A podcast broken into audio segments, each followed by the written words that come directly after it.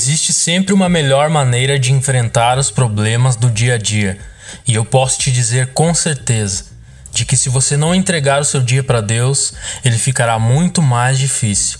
Entregue e tudo ficará mais leve. Então irá sentir a paz que excede todo o entendimento. E essa paz nós encontramos somente em Cristo Jesus. Vem comigo nesse podcast que você vai entender o que eu quero te dizer.